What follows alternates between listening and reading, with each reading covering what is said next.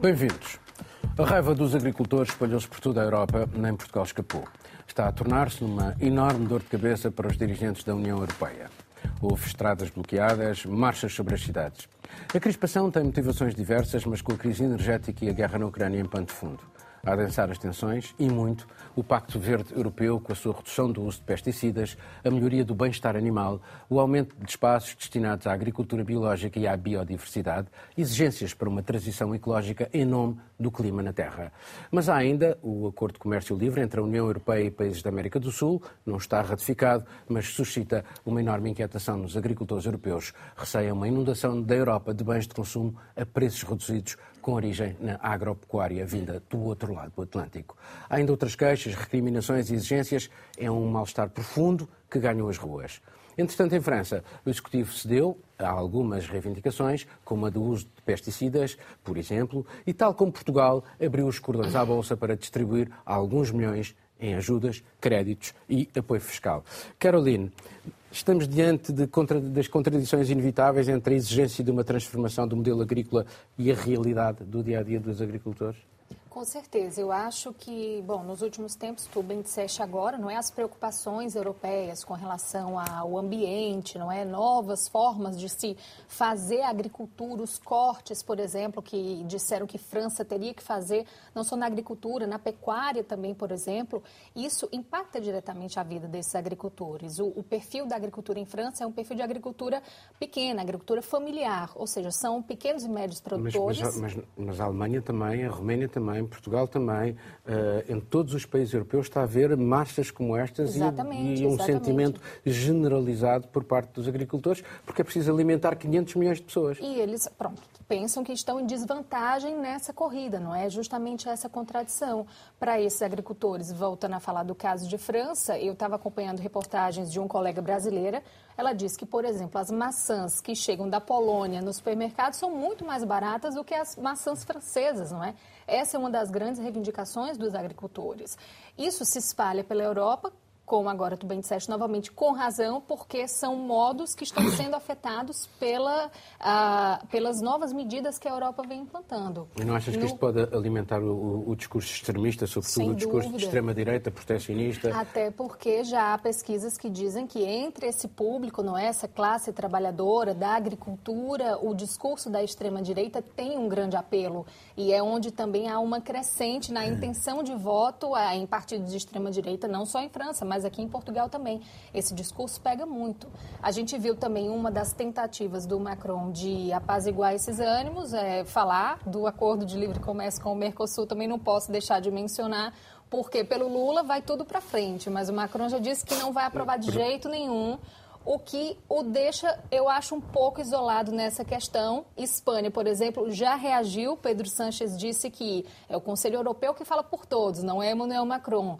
Então, esse impasse, o que também não é novidade, porque não é o acordo com a tentativa de acordo com o Mercosul já vem aí há mais de 20 anos. Sim, a Áustria ah, também, também tem reticências. Mas agora vamos ver como é que isso vai seguir. Marcelo, estamos a assistir ao fim do Pacto Verde Europeu? Tal como tinha sido desenhado, pelo menos.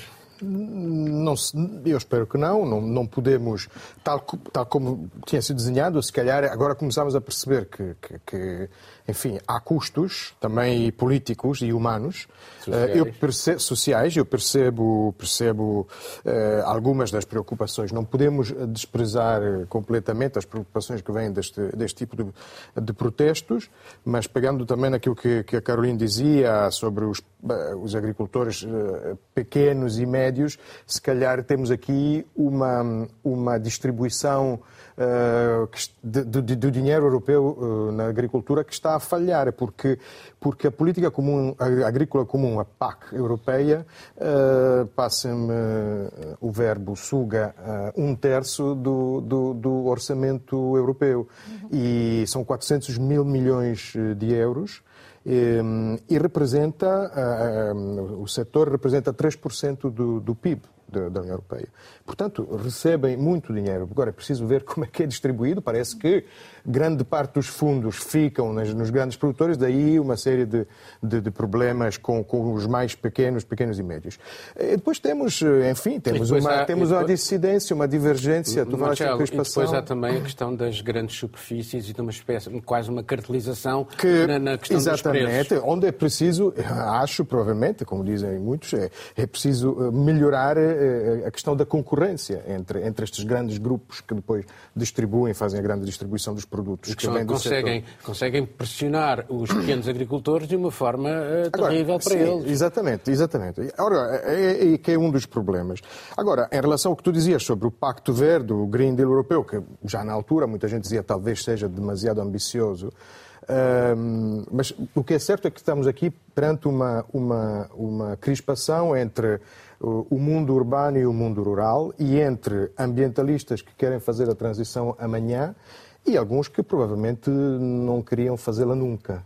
Uh, e este é um dos grandes problemas que a política europeia tem que, tem que resolver. E depois temos que resolver, voltando à questão do, do Mercosul, uh, uma questão que talvez o, o, pequeno agricultor não, não perceba, mas que também lhe diz respeito, é que através da política agrícola e da, da abertura dos mercados, a Europa tem que voltar a fazer geopolítica. É claro que se continuarmos a, a exigir, a hesitar tanto, Lula não é por ser eh, um ditador que prefere depois saber que, que conta com Putin para, para uma série de, de, de mercadorias que dizem respeito à sua produção agrícola e conta com, com a China, Xi Jinping.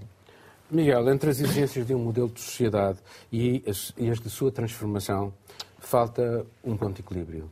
Uh, achas que ele é possível sem ajudas maciças e podem os Estados, no atual modelo, conseguir isto? Não, no atual modelo não o podem. Não podem porque o atual modelo permite, logo desde o início, aquilo que tu disseste e referiste, e muito bem, que acho que é um ponto absolutamente central, permite uma pressão sobre os preços do, dos produtores cada vez maior. Eh, ou seja, produtores que trabalham com uma determinada escala e que querem trabalhar com as cadeias, eh, para ficarmos em Portugal, os Pingo Doce, os Aldis, os Lidls, que compram localmente também algumas coisas, estão sujeitas a negociações que são brutais. São brutais. E saem muitas vezes as negociações com os representantes, com os compradores destas cadeias, com, os seus, uh, uh, com, com, com as suas margens esmagadas mas literalmente esmagadas. Por outro lado, aumentam as exigências a estes produtores e aumentam os custos. Para já, os custos aumentam uh, como consequência direta da política energética que mudou desde a invasão da Ucrânia pela Rússia. Os custos aumentaram brutalmente. Tudo. Tudo que, tem, que, que, que os produtores necessitam para produzir alimentos. Por outro lado, temos uma, uma tentativa de beneficiar os produtores ucranianos que penaliza fortemente, por exemplo, os romenos, os búlgaros, os polacos que têm de competir com uma agricultura onde o salário uh, mínimo na agricultura, o salário mínimo, que é aquele que é a regra geral pago, são menos de 200 euros. Miguel, já agora e foi tem... aí que começaram os protestos. E foram aí que começaram os protestos, é por isso que os protestos também, eh, desde o início, agora na Alemanha, os agricultores tentam afastar-se da extrema-direita, porque a extrema-direita se tentou imediatamente colar a eles, eles estão a ter a atenção de tentar não serem colados.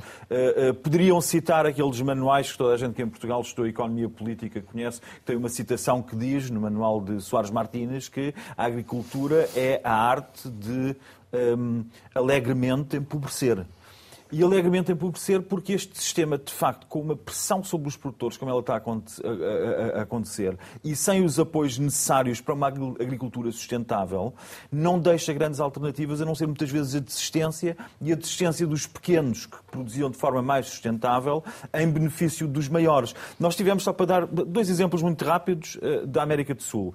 Tivemos os produtores de café que às tantas uh, um, produziam, deixaram de produzir café porque a pressão dos compradores era tão grande e os preços estavam tão baixos do café que terá sido um dos momentos chaves para se ter uh, uh, optado pela plantação de de coca, da planta de coca para produção de cocaína.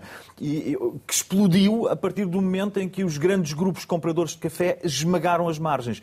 Temos, por outro lado, a questão da sustentabilidade, ficando ainda na América do Sul, por exemplo, com o Suriname, onde na Califórnia já não se consegue, eh, nos Estados Unidos, nos sítios onde já não conseguem plantar abacates, que foram eleitos uma super, eh, um super alimento, e que estão a destruir, eh, já não destroem no, no, no, na Califórnia porque há alguma legislação e porque falta água na Califórnia, por isso vão destruir agora a, a floresta no Suriname uh, para produzir os mesmos abacates. De maneira que isto tudo está, uh, neste modelo económico, é muito difícil conseguir-se uma agricultura que deveria ser encarada de forma diferente, deveria ser vista como prioritário, passa devia ser visto como prioritário a saúde dos consumidores. Os consumidores estão muito mal informados em relação a uma, uma série de coisas. Os, os, consumidores, regra geral, vão comprar um mel e não sabem que o mel é uma mistura, na maioria dos supermercados, de mel de proveniências de 10, 15 países diferentes e depois é tudo, tudo junto e são poucos os produtores locais, por sua vez, que conseguem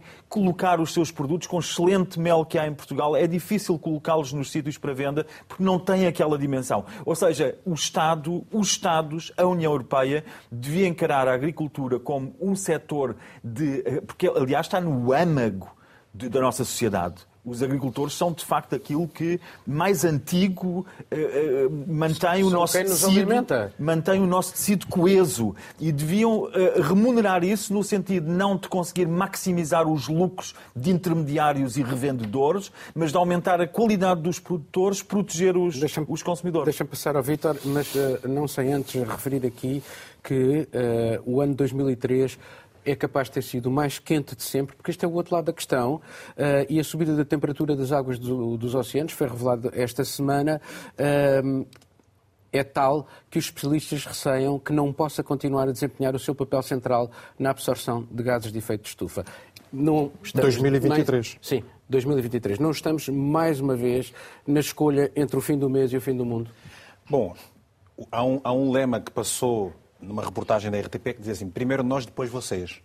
É que se nós não tivermos agricultores, o que é que nós vamos comer? E é verdade que estamos perante tudo o que já foi dito aqui. Há algo bastante grave que é uma profunda injustiça de que são alvos os próprios agricultores.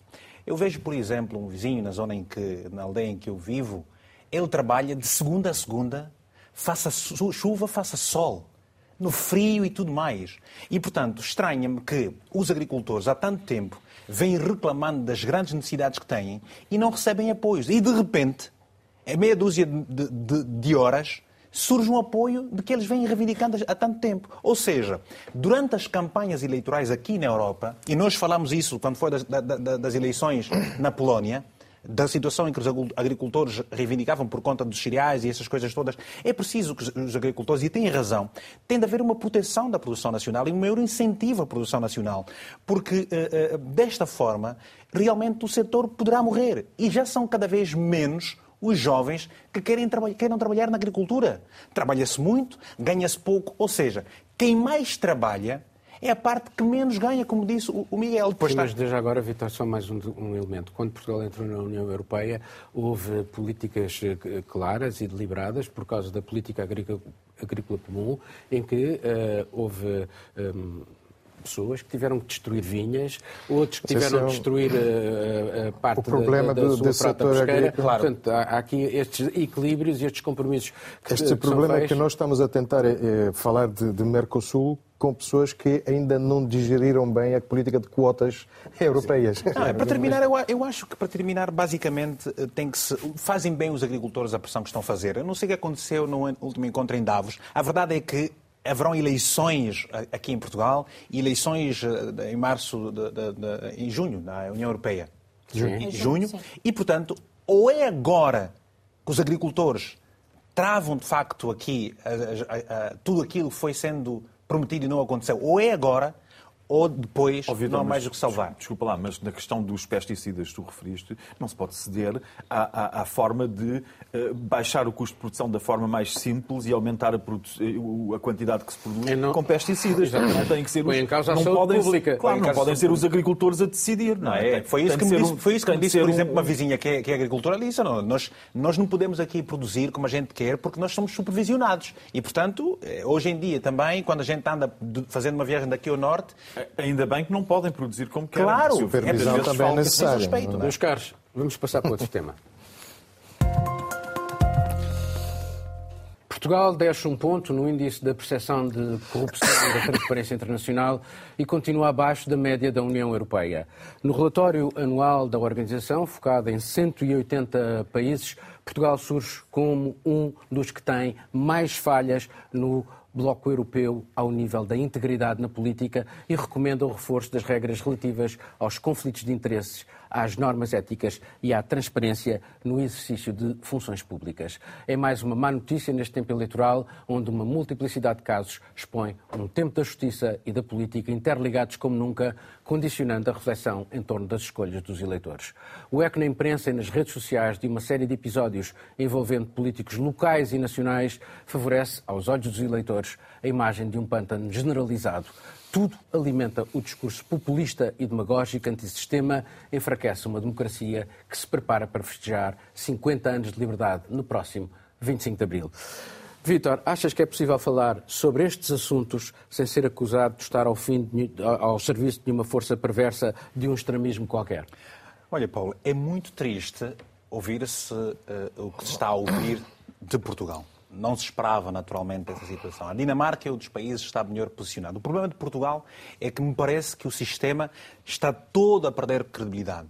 O sistema de justiça, o, o, o, o quadro político. Porquê? Porque costumamos ouvir, anos após anos, gente ligada à política e a outras estruturas uh, acusadas de corrupção. Quem então, mas, é mas oh, oh, Vitor, desculpa lá, tens o Governo da República que caiu por suspeitas de corrupção, o Governo da Região da Madeira caiu por suspeitas de corrupção, há um ex-primeiro-ministro a ir a julgamento acusado de corrupção. Dez anos depois. Ou seja, me parece que há aqui um quadro de uma grande impunidade também.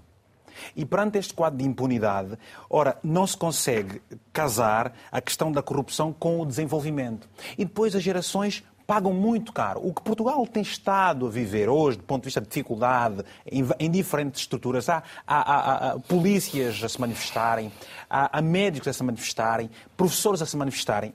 Obviamente, isso pode ter uma pequena correlação com os índices de corrupção no país. E isso vai pesar bastante a Portugal se algum se fizer. Miguel, uh, este é um assunto que, falando, parece que dá argumentos à extrema-direita. É melhor fingir que o assunto não existe? É, eu vou-te dar, recordo dois exemplos. Em 2015, aqui na RTP, na pré-campanha, fizemos um debate sobre justiça. Pretendíamos uh, fazer mais dois sobre educação e saúde. Ainda antes do da justiça começar, já se pedia a cabeça do diretor de informação. E em 2019, o Ministro dos Negócios Estrangeiros uh, pressionou a OCDE para que retirasse do relatório a questão da corrupção entendendo uh, que era forçado, assente em preconceitos e prejudicial à imagem do país. Não estão os partidos tradicionais a esconder o assunto, a não o combater e a deixar o tema aos partidos extremistas que esses sim o aproveitam? Bem, os políticos que estão nesses partidos uh, nos extremos têm exatamente o mesmo tipo de casos. Exatamente o mesmo tipo de casos. Uh, desde o Bloco de Esquerda, passando com, com, com a nível local em Lisboa, com o Airbnb, que do, do, do, do, do, do na altura um, autarca na Câmara Municipal de Lisboa, passando pelo Partido Comunista com compras de sedes nas, numa autarquia que, que não autorizava que um terreno fosse construído e depois comprou ele a muito baixo preço, até ao Chega. O próprio Chega tem uma série de casos Ehm, com um perfil de políticos que é exatamente igual aos outros. Portanto, o problema, o problema não é de um partido ou outro, o problema é realmente, realmente sistémico. E um problema sistémico não se resolve, primeiro, eh, não se resolveu quando se acabou com a alta autoridade contra a corrupção em 92, não foi? Sim, mas foi, foi instituída em, em 83, 83 por, Mário, Mário Soares, Soares, e por, uh, e por um, um, um, o, o, o, presidente do PSD na altura, o Monta Pinto. E havia na altura, foram feitos discursos em que alguns deputados se congratulavam de vários partidos que já não era necessária uma alta autoridade contra a corrupção, porque que, eh, alguns citavam até Schopenhauer, a dizer Arthur Schopenhauer, que era um, um, filósofo muito, muito pessimista, isso talvez o deputado não soubesse, mas dizia que as coisas caminham todas para a sua morte, portanto aquela tem um, um, um prazo de vida e um prazo de validade e que já não seria necessária alta autoridade para... Dá vontade de rir, olhando para trás, o que aconteceu de 92 até agora, dá uma certa vontade de rir, saber que já não é necessária uh, uma alta autoridade para combater a corrupção. E depois temos, de facto, quem, com, quem ficou com o peso de combater a corrupção muitas vezes não tem e continua a não ter os meios para o fazer. Porque quem decide os meios para combater a corrupção um, são, eh, é quem está no governo são os partidos que estão no seu turno no governo, revezando-se, ora o PSD, ora o PS, ora com a cumplicidade de partidos mais à direita, ora mais à esquerda, mas o interesse parece não existir para resolver a corrupção, porque a corrupção não se resolve a nível legal. É uma questão que vai muito mais fundo do que isso. Não pode haver um carrossel de há três novos casos de corrupção, como os temos tidos uns atrás dos outros, e agora vamos arranjar umas leis mais repressivas que depois na prática não são aplicadas, criando eh, estruturas para combater a corrupção que depois não têm meios, porque o interesse é não terem meios, eh, criando leis que permitem, por exemplo, a inversão do ónus da prova, em que as pessoas é que têm que provar de onde é que vem o seu seu dinheiro para uma série de crimes, branqueamento de capitais, enriquecimento ilícito, uh, tráfico de estupefacientes também, todos eles, mas depois na prática uh, a inversão do ónus da prova não funciona, não é aplicável porque não há sequer os meios judiciais muitas vezes não têm, não estão estruturados para combater este crime que está realmente generalizado. E o que se poderia dizer, nós falámos sobre os casos em que deputados, agora Pedro Nuno Santos recebe mais de 200 mil euros, alegando que vive vive num sítio. Uh, Durante um tempo, sim. Exato, e na realidade está a viver em Lisboa, mas recebe esse subsídio. Ou temos os deputados todos, quem é de todos os partidos, olha, acabou de ir um para o partido do Chega, um deputado que fez exatamente o mesmo. Portanto, era o que dizia de início, seja o PS, o PSD ou os deputados do Chega, são rigorosamente iguais. E por isso, o Chega beneficiar com o estado sistémico da corrupção é muito mau. Eu sugeria que de todos os partidos se pegasse em representantes e se enviasse, por exemplo, para Cabo Verde, para irem ver como é que se combate a corrupção. O Cabo Verde está à frente de Portugal, tá. vários pontos. Pensava que querias mandar vários... para o Tarrafal. Não, não, não, não. não. Por acaso, corrigiste-me a tempo, corrigiste-me a tempo, porque acho que não é uma solução, porque senão no prazo seguinte era o médico foi para o Tarrafal quando chegavam novos prisioneiros, dizia assim: Eu não estou aqui para vos curar, estou aqui para passar certidões de óbito. Eu não queria ir tão longe com os deputados, mas acho que podem de facto aprender. Não, não é só em Portugal, convém também dizer. A Alemanha está em nono lugar neste índice de corrupção há já, bastante já tempo. Vamos, mas já... só para dizer uma coisa: os, se nós olharmos para aquilo que sistemicamente fazem os deputados ao Parlamento Europeu, ou faziam, não sei como é que está neste momento, mas era permanentemente viajavam em segunda classe e eram reembolsados em bilhetes de primeira classe todas as semanas ou de 15 em 15 dias quando iam para casa. São milhões que é que é e milhões com estratagemas que, em que a corrupção e a cunha e, e, o tráfico de influências e o branqueamento de capitais está tudo realmente ligado por uma mentalidade que é essa que é problemática e que só se resolve com a educação. Marcelo, uh, Portugal tem legislação a mais ou demasiado ineficaz? Tem investigações e ações para a imprensa ver, como se viu na Madeira? Não temos acusações que depois se traduzem a muito pouco? Pode um, alguém ser suspeito de ter milhares de dinheiro, em, de milhares em casa, num escritório em dinheiro vivo, mas isto não é ilegal? É, Lança-se uma suspeição. Portanto, há aqui, de facto, uma série de questões que também mostram uma perversidade outra, uh, onde se mistura tudo, não é? Sim, mas. Uh, mas também parece haver uma falta de vontade real que... em combater esta questão.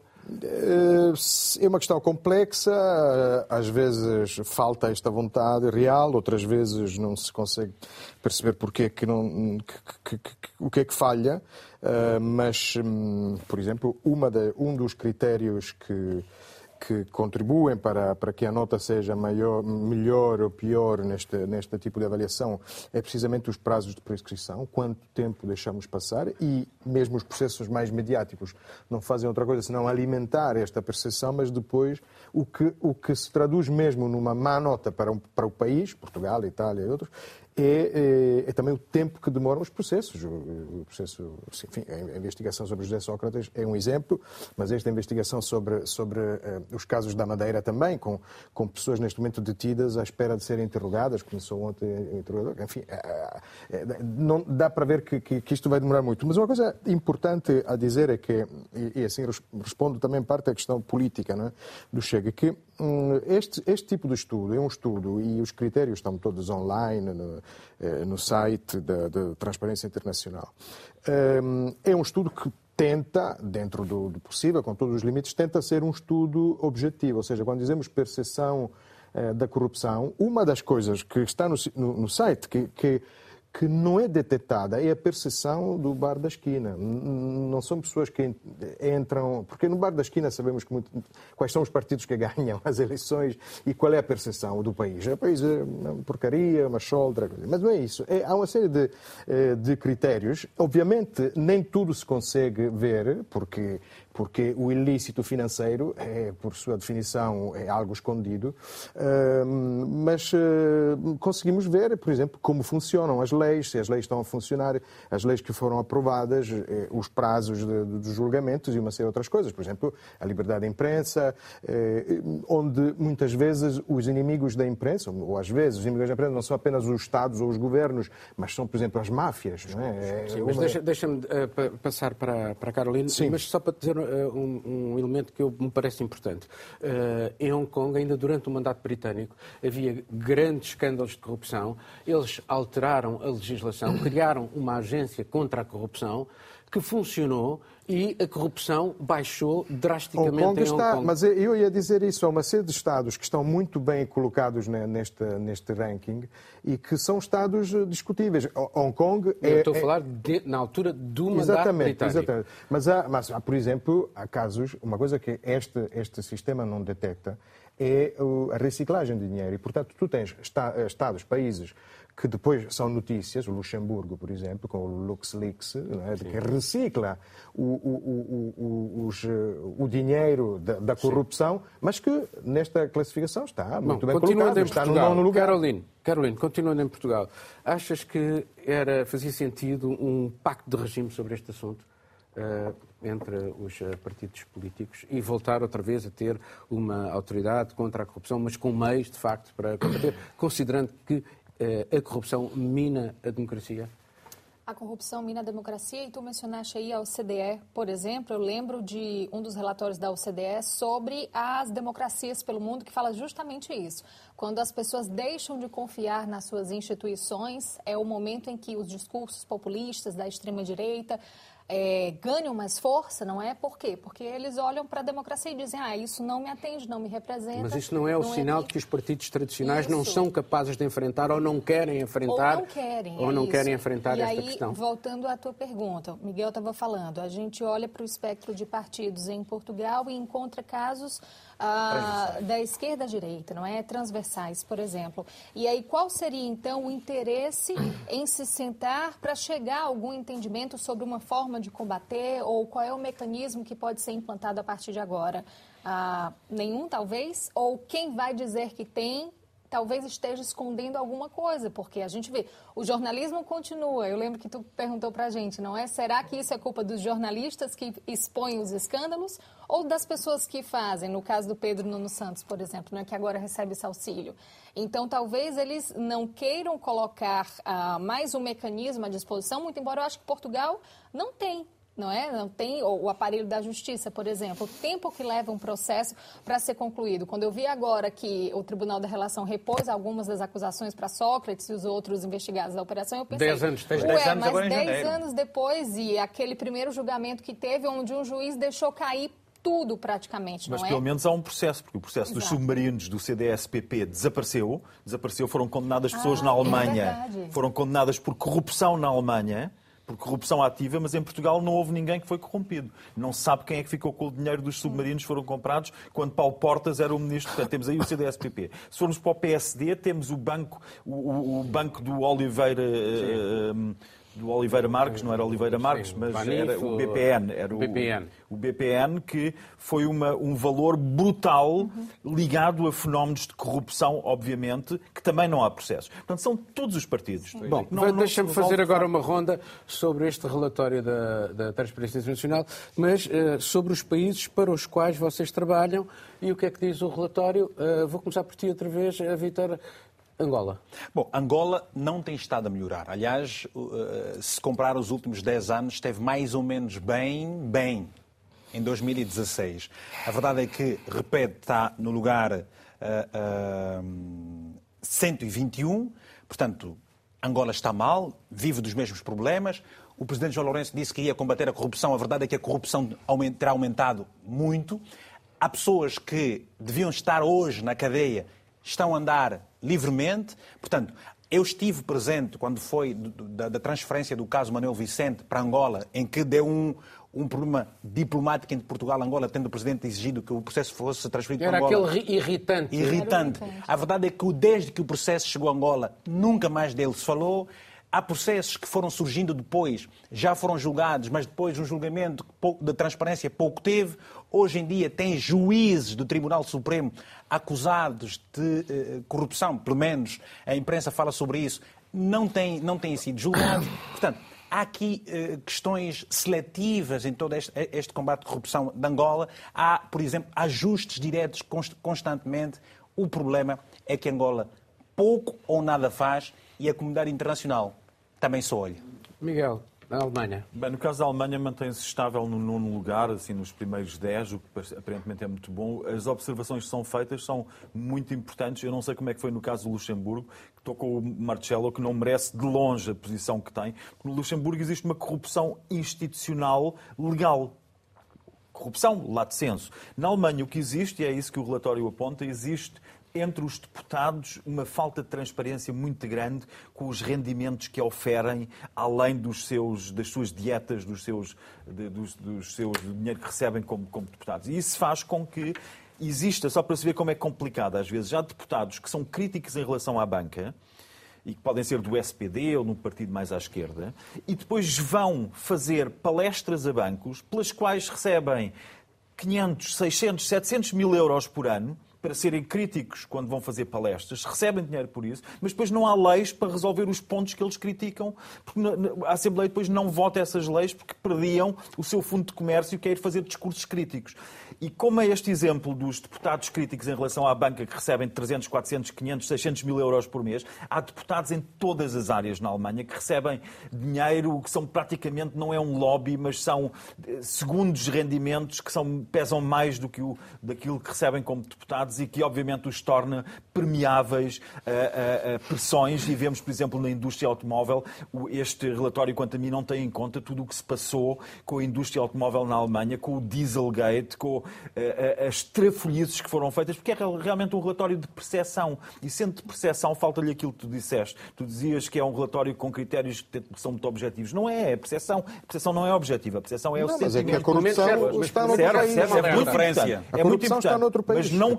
Capta, não capta aquilo que está institucionalizado e enraizado e que, está, eh, que- que são também fenómenos de corrupção. do centro. Marcelo. O que eu queria dizer é que a corrupção está Sobre- noutro, país e depois passa para outros. E sobre Itália é um país. É um, é- nós, em Itália, sempre tivemos esta sensação que muitas vezes, de toda a corrupção a nível mundial, eh, éramos também os que, sobretudo as populações, não é? Eh, Os que eh, sofriam com, com- com o lado pior, porque ter as narcomáfias que depois põem bombas, fazem as suas guerras no território e depois limpam o dinheiro noutro país. É, ou seja, tens o, o- pior do, do, do, do, do- tráfico de droga e depois, eh, e, e depois os outros, obviamente, ficam com, com o proveito, como se costuma dizer, a fama e o proveito. o é e no caso, no caso da Itália, hum, aqui é um pouco como o estudante que tem uma nota baixa, mas estava à espera de pior e, e fica contente. Ou seja, aqui falaram, falaram de, mal de Portugal, mas Itália, Itália está mais baixa. Itália está no- tem 56 pontos, Portugal tem, tem 61. Não é? Férias em Cabo Verde também para os italianos. E, e, exatamente. E, hum, e está no, no, no, lugar 42 e os problemas são o que eu dizia há pouco, tem a ver com, com os tempos, o timing da justiça, com, com, com, com a demora da justiça e com, e com outras coisas. São questões endémicas mas, quais, não? Eh, não, mas o que eu dizia era que eh, o que eu li, mesmo as declarações do Presidente da Transparência Internacional de Itália, eram declarações positivas, porque nos últimos 10 anos eh, não perdemos posições este ano, portanto ficou a posição estável e ao longo dos últimos 12 anos eh, temos vindo a melhorar, e tem vindo a melhorar e, portanto, eh, também, também conhecemos melhor, e por isso que redimensionamos um pouco estes discursos, porque conhecemos melhor também os, tragos políticos sobre que, que acontecem quando se tenta gigantar demasiado a questão, a questão da corrupção. Portanto, por um lado, e volto à tua questão inicial, não se pode esconder e, por outro lado, é preciso enfim, manusear com muito cuidado. Brasil, isto, o que é que diz o relatório? Bom, o Brasil está lá no 110, né? posição 110. Sempre perdeu, a descer. Sempre a descer. Perdeu 10 posições aí. Ah, e o, bom, o relatório ah, aponta o que foi escancarado para todo mundo, né? Aponta aí os anos de governo Bolsonaro como um dos grandes responsáveis por essa queda no, no ranking e, e fala muito claramente, não é, que o governo Bolsonaro ele trabalhou para acabar com todos os marcos legais que existiam uh, de combate à corrupção, que o Brasil levou anos para construir e de fato foi mesmo trabalho de anos. O Brasil chegou num ponto em que havia lei da transparência sendo muito bem cumprida e exemplar, o que não acontece aqui em Portugal, por exemplo, a questão do sistema de justiça e o governo Bolsonaro tirou tudo isso. Porém, interessante que o relatório coloca que o primeiro ano do governo Lula falhou nesse ponto. Então, ele diz que Lula não teve como prioridade tentar levantar e focar nessa área. Havia outras. E, exatamente. E aí, o interessante da reação no Brasil é que o relatório de percepção da corrupção, a reação do PT é tentar também dizer que a transparência internacional é corrupta. Então ficaram muito chateados com o que aconteceu. A presidente do Partido dos Trabalhadores veio dizer que, na verdade, o presidente da transparência da ONG no Brasil tem relação com lava-jatistas, ex-juiz Sérgio Moro, Deltan Dallagnol, procurador, que tem interesses por trás. Então a gente vê que, no fundo, todo mundo pode ser corrupto. Atacar o mensageiro, quando não, se, quando não se o mensageiro. É um não clássico, gostou da é um mensagem, atacaram o mensageiro e estamos lá. Ainda dá para fazermos mais um tema e vamos fazê-lo. Pressão migratória tornou-se numa das questões que mais preocupa os norte-americanos, não mesmo na sua principal preocupação. O número de entradas ilegais através da fronteira com o México atingiu um recorde em dezembro, de tal modo que Joe Biden admite endurecer a lei de imigração e aumentar o número de agentes da polícia fronteiriça, as deportações e a capacidade nos centros de detenção. Desistiu mesmo das regularizações daqueles que chegaram a solo norte-americano ainda menores, mas precisa de um compromisso com o Partido Republicano. Se aprovado, seria um avanço após décadas de impasse e uma legislação desadequada face ao desafio do aumento dramático das entradas ilegais. Mas eis que Donald Trump está a fazer tudo para o evitar, pressionando o seu campo político a não chegar a esse compromisso, mesmo que as medidas previstas sejam as que ele próprio defende. Quer apenas privar Biden de um argumento eleitoral e isto é um sinal mais do trumpismo ao seu mais alto nível. Isto é, ele e os seus interesses acima de tudo. Vamos ser rápidos. Uh, Vítor, uh, uh, não, vou começar é por ti, Miguel. isto é, de facto, um exemplo claro do discurso oportunista, populista e demagógico? Eu do Trump. É claramente. Sobretudo porque os Estados Unidos estão numa situação, segundo indicadores económicos, estão numa situação de algum conforto. Exatamente. Um, sendo que esse conforto é, é, é, um conforto que, se olharmos para dentro dos Estados Unidos, que esconde uh, muitíssimo mal-estar entre a população. E, e, é preciso, eu julgo que isto se relaciona também com uma percepção que as pessoas têm ao longo de um ciclo de vida. Se nós recuarmos aos anos em que uh, nascemos, pelo menos nós aqui, os mais velhos na ronda, que seremos o Paulo e eu, quando nós nascemos, os Estados Unidos tinham metade da população que têm hoje no final, no início dos anos 60, tinham 170, 165 milhões de habitantes.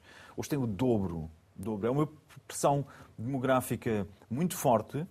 É uma pressão demográfica que teve consequências na composição étnica do país.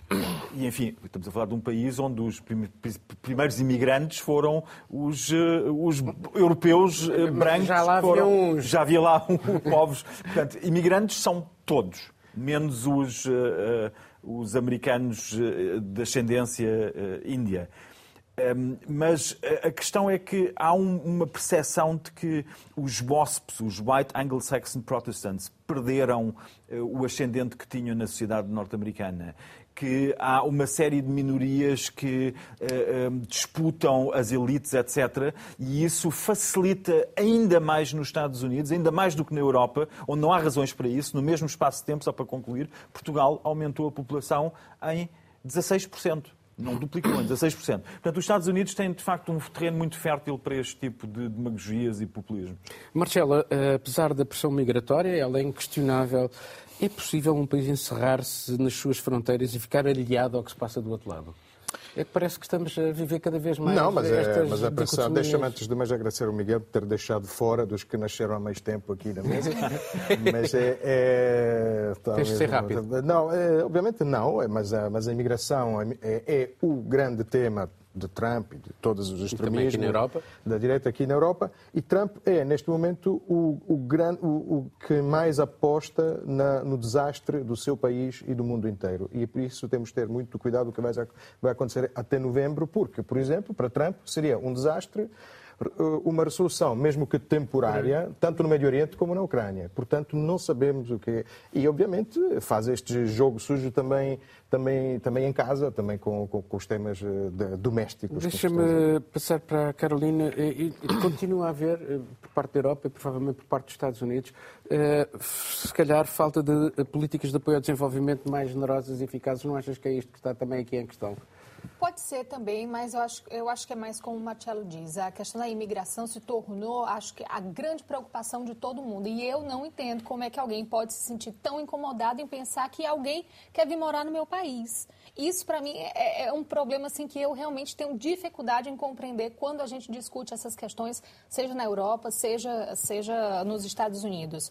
O que está acontecendo agora é, mais uma vez, a vida dessas pessoas sendo completamente instrumentalizada, utilizada por quem tem interesse, por quem, quem manda no fundo, poderia fazer alguma coisa. E aí, entrando nessas políticas, políticas de apoio, por exemplo, não é do interesse do governo dos Estados Unidos, nesse momento, talvez criar algum tipo de política de apoio para os imigrantes uh, irregulares que já entraram e que, nesse momento, por exemplo, dormem pelas ruas em Nova York, que é uma cidade democrática, não é? Então, oh, para conseguir barganhar, eles foram apelar para o interesse dos republicanos, que era barrar completamente essa fronteira.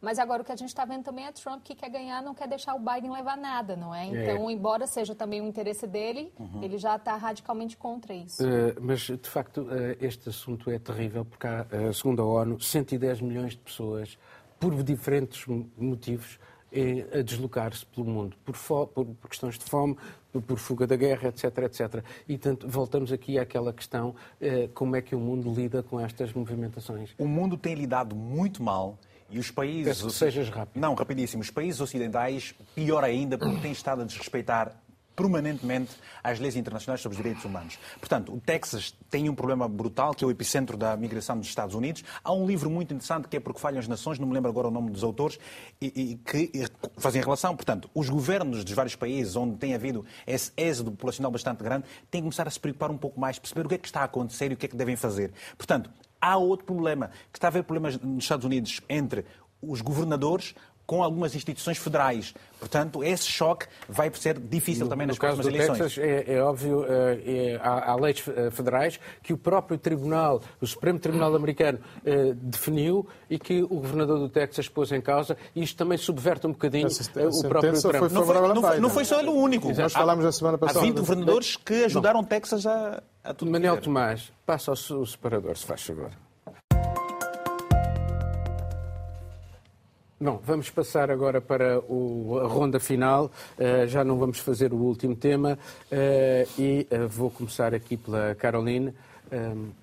Aquilo que irias uh, destacar. Bom, vamos ao Brasil de novo. Já que falamos em corrupção, essa semana no Brasil não se falou de outra coisa, que foi o escândalo da ABIN, a Agência Brasileira de Inteligência, que, segundo investigações, teria sido utilizada durante o governo Bolsonaro em benefício da família.